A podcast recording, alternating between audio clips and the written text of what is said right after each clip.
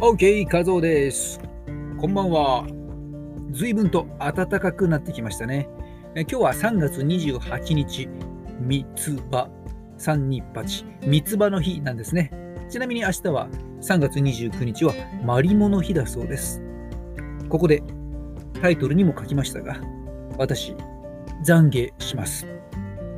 子供の頃ですが、実はマリモ、マリモを育てていましたが、ちょっと水が汚れてきて、マリモも汚れたように見えたので、洗面所に持って行き、水槽の水を変えるときにマリモもをですね、直接水道水でジャーっときれいに洗おうと、丸い塊の生き物だと思っていた子供の僕は、マリモをジャーっと洗ううちに、洗ううちに、洗ううちにマリモが消えていきました。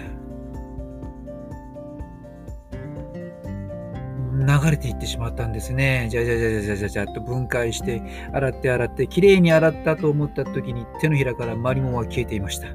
まるで綿菓子が消えてしまうかのような。マリモさん、ごめんなさい。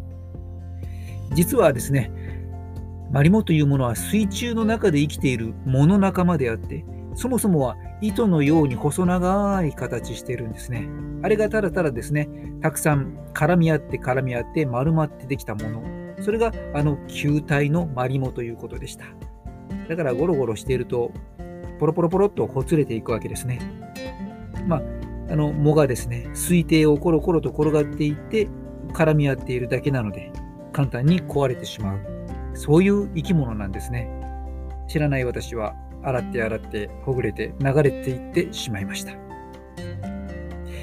ちなみに同じマリオをもらって育てていた兄のマリモはほったらかしで洗わずに置いてあったんですがそのマリモくんの方が健やかに健やかに育っていました。